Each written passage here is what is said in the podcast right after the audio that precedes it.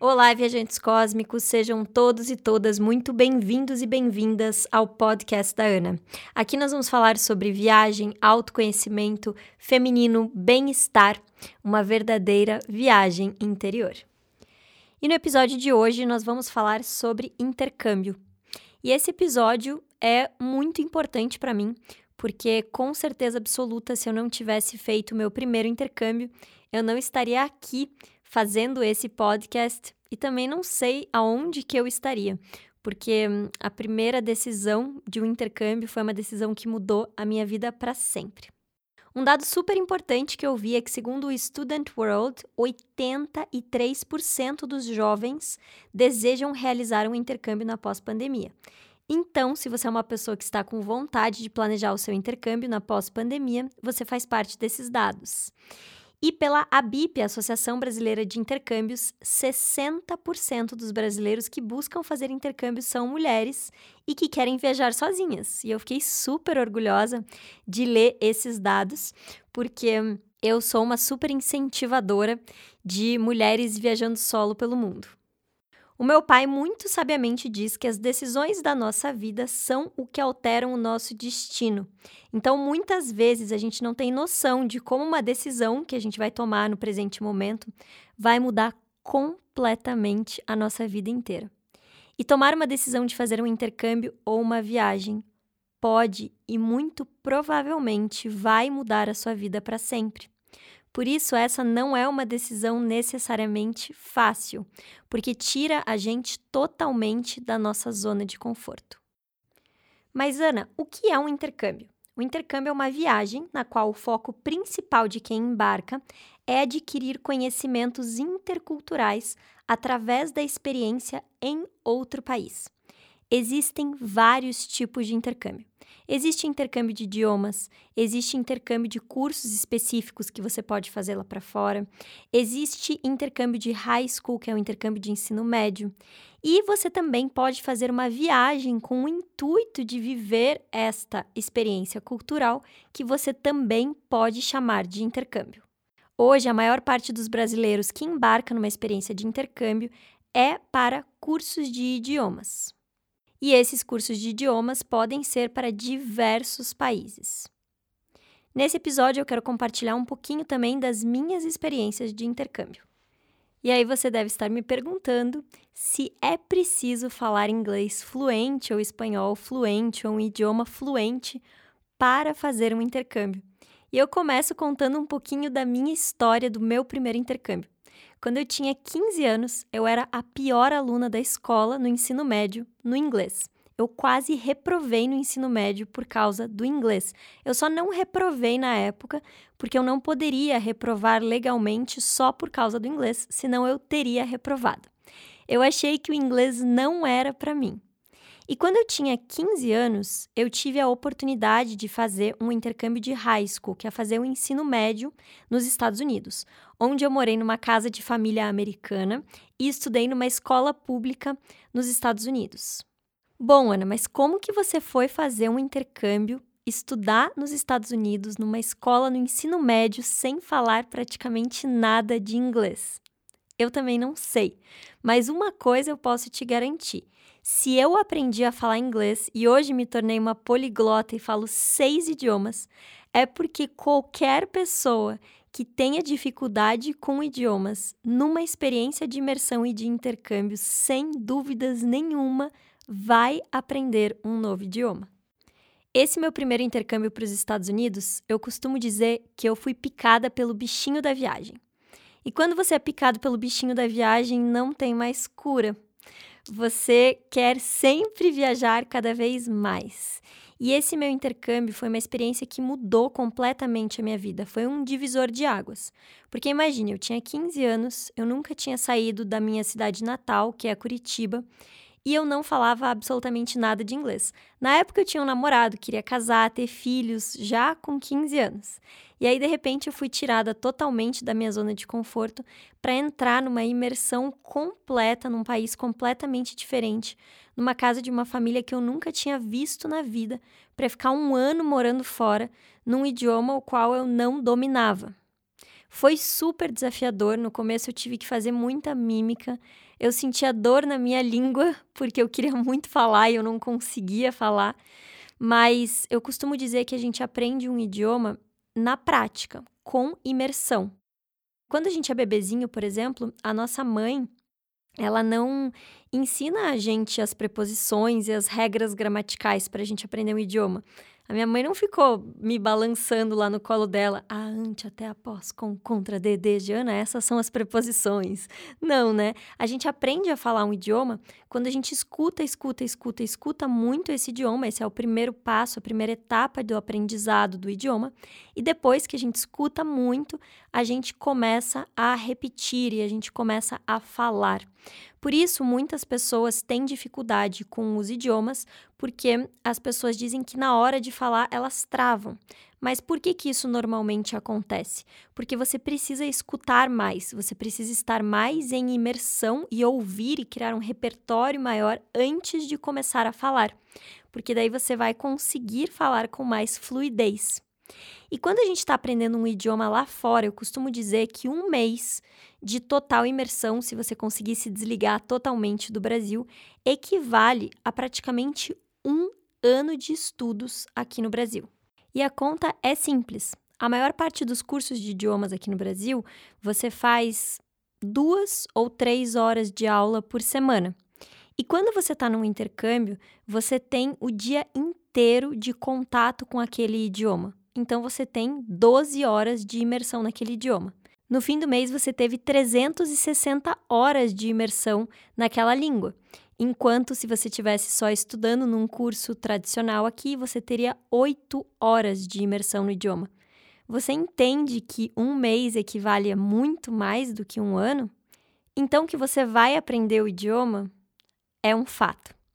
Mas tem um fator que para mim é o mais importante de uma experiência de intercâmbio, que é o autoconhecimento. Eu gosto de dizer que viajar é partir para longe de casa e dentro de si. E uma experiência de intercâmbio intensifica ainda mais esse processo de autoconhecimento. A maioria das pessoas procura um intercâmbio para aprender um idioma, mas acaba aprendendo muito mais do que isso. Uma imersão cultural é uma bagagem para nossa alma. O intercâmbio é uma experiência enriquecedora, porque, independente da cultura que você vai vivenciar, o simples fato de você ver o novo, o diferente, o que não é óbvio para gente, já faz a gente olhar a vida com outros olhos. A gente observa os costumes, a comida, as casas, as ruas, o modo de vida em geral e principalmente o jeito das pessoas. E isso tudo faz a gente refletir que não existe certo e errado.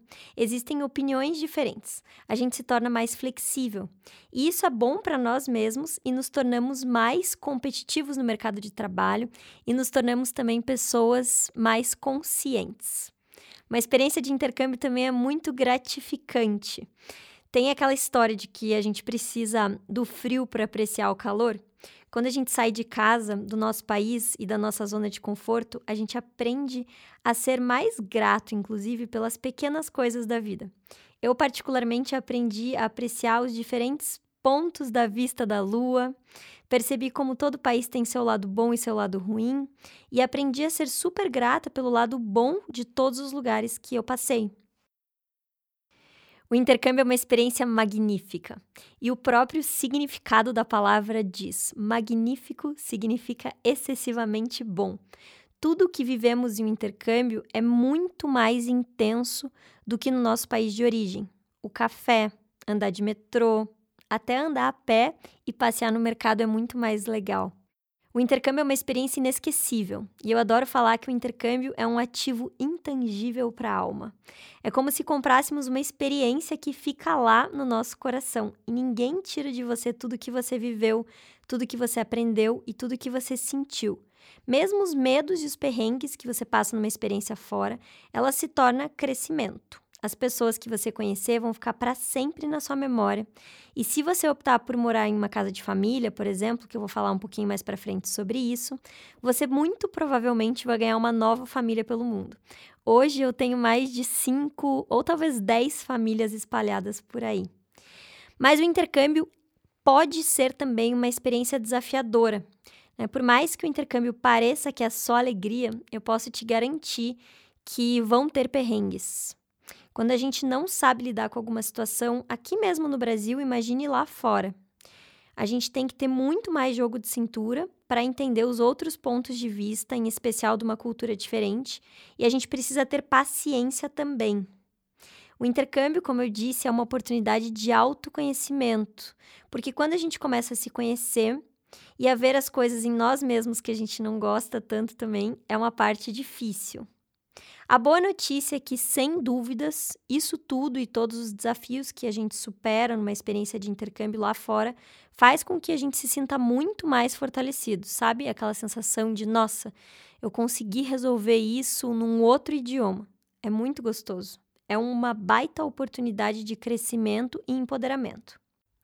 E aí você deve estar me perguntando, Ana, por onde eu devo começar? Como que eu planejo o meu intercâmbio? Essa é a pergunta que eu mais recebo. Como eu contei para vocês, o meu primeiro intercâmbio foi um intercâmbio de high school, de ensino médio, que é uma experiência para quem ainda tem tempo de fazer ou tem sobrinhos e filhos que se interessam por essa experiência. A melhor forma de fazer esse intercâmbio é buscando uma agência de intercâmbio confiável ou buscando referências e pessoas que já tenham feito intercâmbio desse tipo com alguém ou alguma assessoria específica. Mas depois dessa experiência de high school, eu fiz vários outros intercâmbios. E eu posso dizer que eu já perdi as contas do número de intercâmbios que eu fiz. Eu estava tentando esses dias contar o número de países que eu fui, eu acho que foram uns 40 e poucos. Em muitas das minhas viagens, eu transformei essas viagens em experiências de intercâmbio, porque foram de fato imersões culturais. Mas eu já fiz vários cursos de idioma. E como eu comentei no começo desse episódio, a maior parte dos brasileiros hoje vai para fora para fazer cursos de idioma. E toda a minha jornada nas redes sociais começou por causa do intercâmbio porque muitas pessoas me pediam informações e me perguntavam sobre intercâmbio, porque sabiam que eu tinha feito vários intercâmbios, e eu comecei a organizar eventos é, ao vivo, com palestras sobre intercâmbio, e também comecei a criar conteúdo no Instagram sobre intercâmbio, porque eu não sou hoje uma agência de intercâmbios, eu sou uma pessoa como você que fez e viveu intercâmbios e é apaixonada por esse tema, e compartilha de forma autêntica e de forma confessional as experiências. Então, é, o meu papel aqui é justamente trazer o máximo de informações possíveis de pessoa para pessoa, para que você tenha de fato as melhores informações. E eu separei aqui os cinco passos para você conseguir ter um norte para decidir o seu intercâmbio, então seguir em frente na decisão final. Lembre-se que é impossível colocar os detalhes de cada um dos 196 países do mundo ou das 38 mil cidades que tem por aí, mas é por isso que eu vou trazer para vocês algumas informações é, em vários outros conteúdos que eu crio também nas minhas mentorias de intercâmbio. E o passo número um é quanto tempo eu quero morar fora? Acredite, essa é a primeira pergunta que você precisa responder. Muita gente pensa que a primeira coisa é, para se pensar no intercâmbio é o dinheiro, mas eu te garanto que não, porque tempo é dinheiro. E o mais importante é você primeiro definir quanto tempo você tem disponível, para então você ver quanto que você vai precisar economizar para essa experiência. Então, defina qual que é o tempo que você tem para fazer um intercâmbio. Tem muita gente que me pergunta se duas semanas ou um mês é suficiente para fazer um intercâmbio. E eu já falei aqui no começo desse episódio também como um mês de imersão, se você viver de fato uma imersão, equivale a anos de estudo aqui no Brasil. E se você tiver só duas semanas para fazer o intercâmbio, duas semanas é melhor do que nada. Então, não se apegue ao tempo. Se você tem pouco tempo, é melhor do que nenhum tempo. O tempo é muito relativo, então o quanto você vai conseguir tornar essa experiência realmente incrível é o que vai fazer toda a diferença. E a minha principal dica para isso é que você viva completamente desconectado do Brasil. Nesse meu intercâmbio dos Estados Unidos, na época, gente, faz tanto tempo atrás que eu vou confessar a minha idade contando isso para vocês, mas não tinha nem smartphone. Eu tinha um celular da luz azul, nem era da luz azul, era da luz verde, que tinha o joguinho da minhoquinha, mas que não dava para levar na época, eu tinha que usar dicionário nos Estados Unidos. É, e nessa minha família americana, eles definiam que eu só podia falar com o Brasil uma hora por semana. E isso era uma regra do programa de intercâmbio na época, que eu fiquei muito braba no começo, porque eu tinha que dividir aquela hora, né, com o meu ex-namorado e com a minha família. Mas eu percebi depois o como isso foi uma das coisas mais importantes e cruciais para o meu aprendizado do idioma e para que eu conseguisse viver de fato a vida lá e me desconectasse da vida aqui. Então, é a principal dica que eu te dou é que você viva o processo de imersão, mude inclusive o idioma do seu celular. Eu, quando estava na França, mudei o meu celular para francês. Quando estava na Alemanha, mudei para alemão. Quando estava no México, mudei para espanhol. Para que você esteja o tempo todo em imersão com a língua. Então, muitas vezes, eu saía na rua e pedia informações aleatórias para as pessoas sem precisar de informação. Então, ah, onde que fica o metrô? Onde que fica esse restaurante? Eu nem precisava, mas eu só estava indo para a rua para praticar o idioma. Ou várias vezes eu sentava simplesmente num café para ficar ouvindo o que as pessoas estavam conversando e ficar praticando ainda mais. O segundo passo é você fazer uma lista dos países que você tem interesse em fazer intercâmbio. Faça uma lista de cinco países, nem mais e nem menos. Né? Coloque por ordem de interesse qual que você mais quer até o que você quer um pouquinho menos. E se você não tem ideia, digite no Google mesmo assim, países para fazer intercâmbio ou peça, peça sinais para o universo para te mostrar quais são os lugares que você deve se conectar ou converse com outras pessoas que fizeram intercâmbio. Eu acho que essa decisão do país é muito importante, é importante que ela não seja feita de forma tão racional. É muito mais importante que você sinta qual que é o país que está te chamando, qual que é o lugar que você sente que precisa vivenciar aquela cultura. E às vezes, é, esse país não é necessariamente o idioma que você quer estudar ou que você quer aprender. Mas é justamente por isso que eu coloquei é, essa etapa do planejamento do seu intercâmbio como segunda etapa, porque eu quero que você coloque como prioridade muito mais o lugar do que o objetivo do intercâmbio em si. Porque às vezes você vai para Tailândia, por exemplo, e apesar de lá não ser o idioma oficial inglês, muitas pessoas falam inglês, mas se às vezes você está sentindo chamado de ir para lá, é porque você vai vivenciar coisas que você precisa vivenciar lá. Então é muito mais importante você definir o lugar do que você de fato é, escolher pelo aprendizado do idioma. E agora, depois que você listou os seus países preferidos e candidatos ao seu intercâmbio, você definir o seu tempo, é a hora de você entender o seu objetivo nessa experiência, qual é a sua intenção com a sua experiência de intercâmbio. Não se apegue a ir para fora só para aprender um idioma ou só para trabalhar na sua área, por exemplo. Lembre-se que uma experiência de intercâmbio envolve muitos aspectos de transformação pessoal eu recomendo que você escreva num papel o que, que você quer fazer da sua vida depois dessa experiência de intercâmbio. Isso vai ajudar você a definir melhor qual que é o seu objetivo com essa experiência. O passo número 4 é quanto você pode investir nessa experiência. Então, agora que você já respondeu as perguntas anteriores, você precisa ver o quanto você tem de capital disponível ou então fazer um orçamento para o destino que você escolheu, para o tipo de intercâmbio que você escolheu e para o tempo que você tem disponível. Você pode começar a pesquisar os valores para o destino que você listou do seu interesse, e aí é importante você também olhar e fazer uma lista de prós e contras com relação à moeda dos lugares que você escolheu. E você pode eliminar aqueles países que ficam muito fora do seu orçamento. E planejamento é a palavra-chave para você fazer um intercâmbio. Muita gente já deixa de fazer o intercâmbio, já esquece desse sonho porque falar ah, isso não é para mim, não cabe no meu bolso.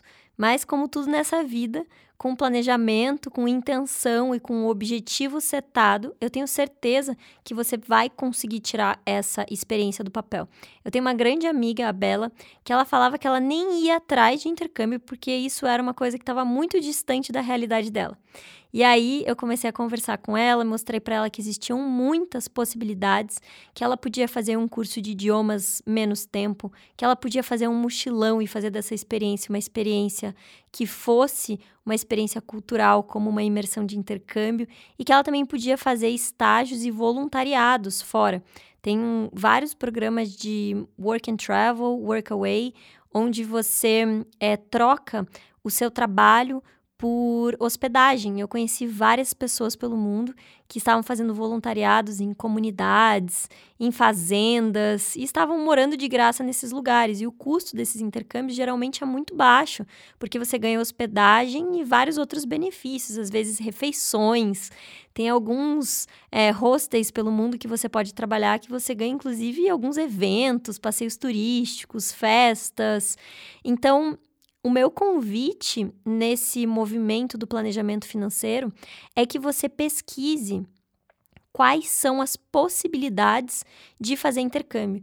E é para isso que eu tenho a minha mentoria, a mentoria sobre intercâmbio, que é uma mentoria que eu faço algumas vezes por ano, onde eu não sou uma agência, como eu já falei no começo desse podcast, mas eu mostro para vocês as possibilidades e os tipos de intercâmbio que existem para que vocês planejem o intercâmbio de vocês por conta própria. Eu acredito muito que a gente está num movimento cada vez mais descentralizado das coisas e com o tanto de informação que tem por aí, é muito possível sim a gente viajar e fazer intercâmbio organizando tudo por conta própria. Tem uma frase que eu amo do Napoleon Hill que diz: tudo que a gente pode imaginar, a gente pode criar. Então a gente primeiro precisa sonhar, para depois a gente sonhar, a gente colocar em prática e realizar. E aí vem o ponto número 5, que é para você definir com qual agência, escola ONG, assessoria, quem que vai te ajudar nesse processo, né? Depois que você já respondeu todas essas perguntas, é hora de você fechar o seu intercâmbio e você começar a planejar. Eu não posso te dizer que tem uma agência melhor ou pior, que existe um tipo de intercâmbio melhor ou pior. Para cada sapato existe um, um tamanho de pé, correto? É assim que fala, para cada fechadura tem uma porta, tem uma coisa assim, não é? Então, para cada pessoa tem um tipo de intercâmbio que é o melhor tipo de intercâmbio para aquela pessoa. Muita gente me pergunta se tem idade mínima ou máxima para fazer intercâmbio, porque fala, ah, Ana, eu já estou muito velho, muito velha para isso. Mas meu pai é um grande exemplo, ele ficou inspirado com os meus intercâmbios, que ele foi fazer intercâmbio com 50 anos. Ele foi morar três meses fora e voltou falando super bem inglês. Depois, inclusive, fez negócios com outros países falando inglês. E eu vou, inclusive, trazer ele para uma entrevista de um podcast para inspirar quem são os jovens sonhadores que querem fazer intercâmbio com mais de 30, 40 ou 50 anos, como ele fez. Então, não tem idade máxima. E a idade mínima para cursos de idioma normalmente é 16 anos, mas existem outros tipos de intercâmbio, como o que eu fiz de ensino médio também, que foi a minha primeira experiência, que é a partir de 14 anos e tem alguns até em escolas particulares que as crianças podem ir ainda mais cedo do que isso. Então, se você é um pai, uma mãe, um tio, uma tia, uma avó que quer saber um pouco mais sobre essas experiências, você pode buscar agências de intercâmbio ou também você pode pegar mais informações sobre a minha assessoria de intercâmbio no meu site anastier.com.br. E eu espero que eu tenha te ajudado e te inspirado a tomar esta decisão corajosa de fazer um intercâmbio que, sem dúvidas, vai mudar a sua vida para sempre, pode mudar a sua vida para sempre, em especial se você seguir o seu coração no destino que você está sendo chamado para ir e se você setar a intenção correta para essa experiência. Tenha coragem porque eu sei que é muito mais fácil a gente continuar no mesmo lugar que a gente está e a gente não se arriscar, mas eu garanto para você que sair da sua zona de conforto vai fazer com que você expanda muito mais do que você imagina, sua mente, o seu ser. E eu costumo dizer que fazer um intercâmbio é quase como dar pause na nossa vida aqui no Brasil, viver um monte de coisa nova, um monte de coisa diferente. A gente vai lá para fora, a gente cresce, a gente conhece muita gente, a gente vive uma expansão absurda e quando a gente volta, é como se a gente tivesse dado pause na nossa vida aqui no Brasil. A gente vive um monte de coisa lá fora. E quando a gente volta, a gente dá play na nossa vida de volta aqui, tá todo mundo igual, a nossa família igual, os nossos amigos iguais, a cidade igual, mas a gente tá totalmente diferente. Então, espero que você tenha se inspirado é, com essas informações e se você tiver mais alguma dúvida, você pode mandar um e-mail para mim no hello, H-E-L-L-O, arroba anastier.com.br e eu te vejo no próximo episódio.